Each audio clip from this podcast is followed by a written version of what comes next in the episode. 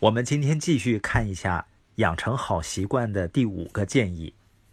就是把你要做的这件事情呢变得有吸引力。如果一件事情对你来说很有吸引力，你是不是就可以不停的做下去了？一种流行的方法呢，就是将整个过程游戏化，也就是当你在期待着做完一件事情之后获得的奖励的时候，你更容易坚持目标。当然呢，钱不一定是最好的奖励手段，你可以把活动本身变成奖励，比如在坚持英语阅读的时候，选择一本你自己喜欢的英语小说，会让你更容易坚持下去。或者你可以在坚持打卡多少天之后，给自己或者家人一个奖励。你要提前把这个告诉给家人。我们的社群呢，现在把大家成为微网红、打造个人 IP 需要做的每件事情都标上分数，包括我们的社群合伙人需要建立团队，每天要做的事情，把这些事情呢都打上分。自己在打卡的时候呢，给自己打分而且大家打卡的时候呢，可以把自己成长的经验、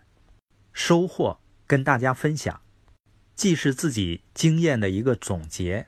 又是对其他小伙伴的一个鼓励。这样呢，整个过程就变得有趣的多。关于有效培养习惯的第六个建议呢，就是反复铭刻某件事情。如果我们反复的看到、听到，或者闻到某种东西，大脑就会存储相应的信息，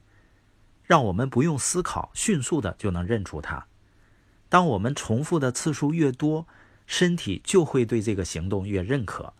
把事情变成惯例，铭刻在大脑里，我们就更容易坚持下去。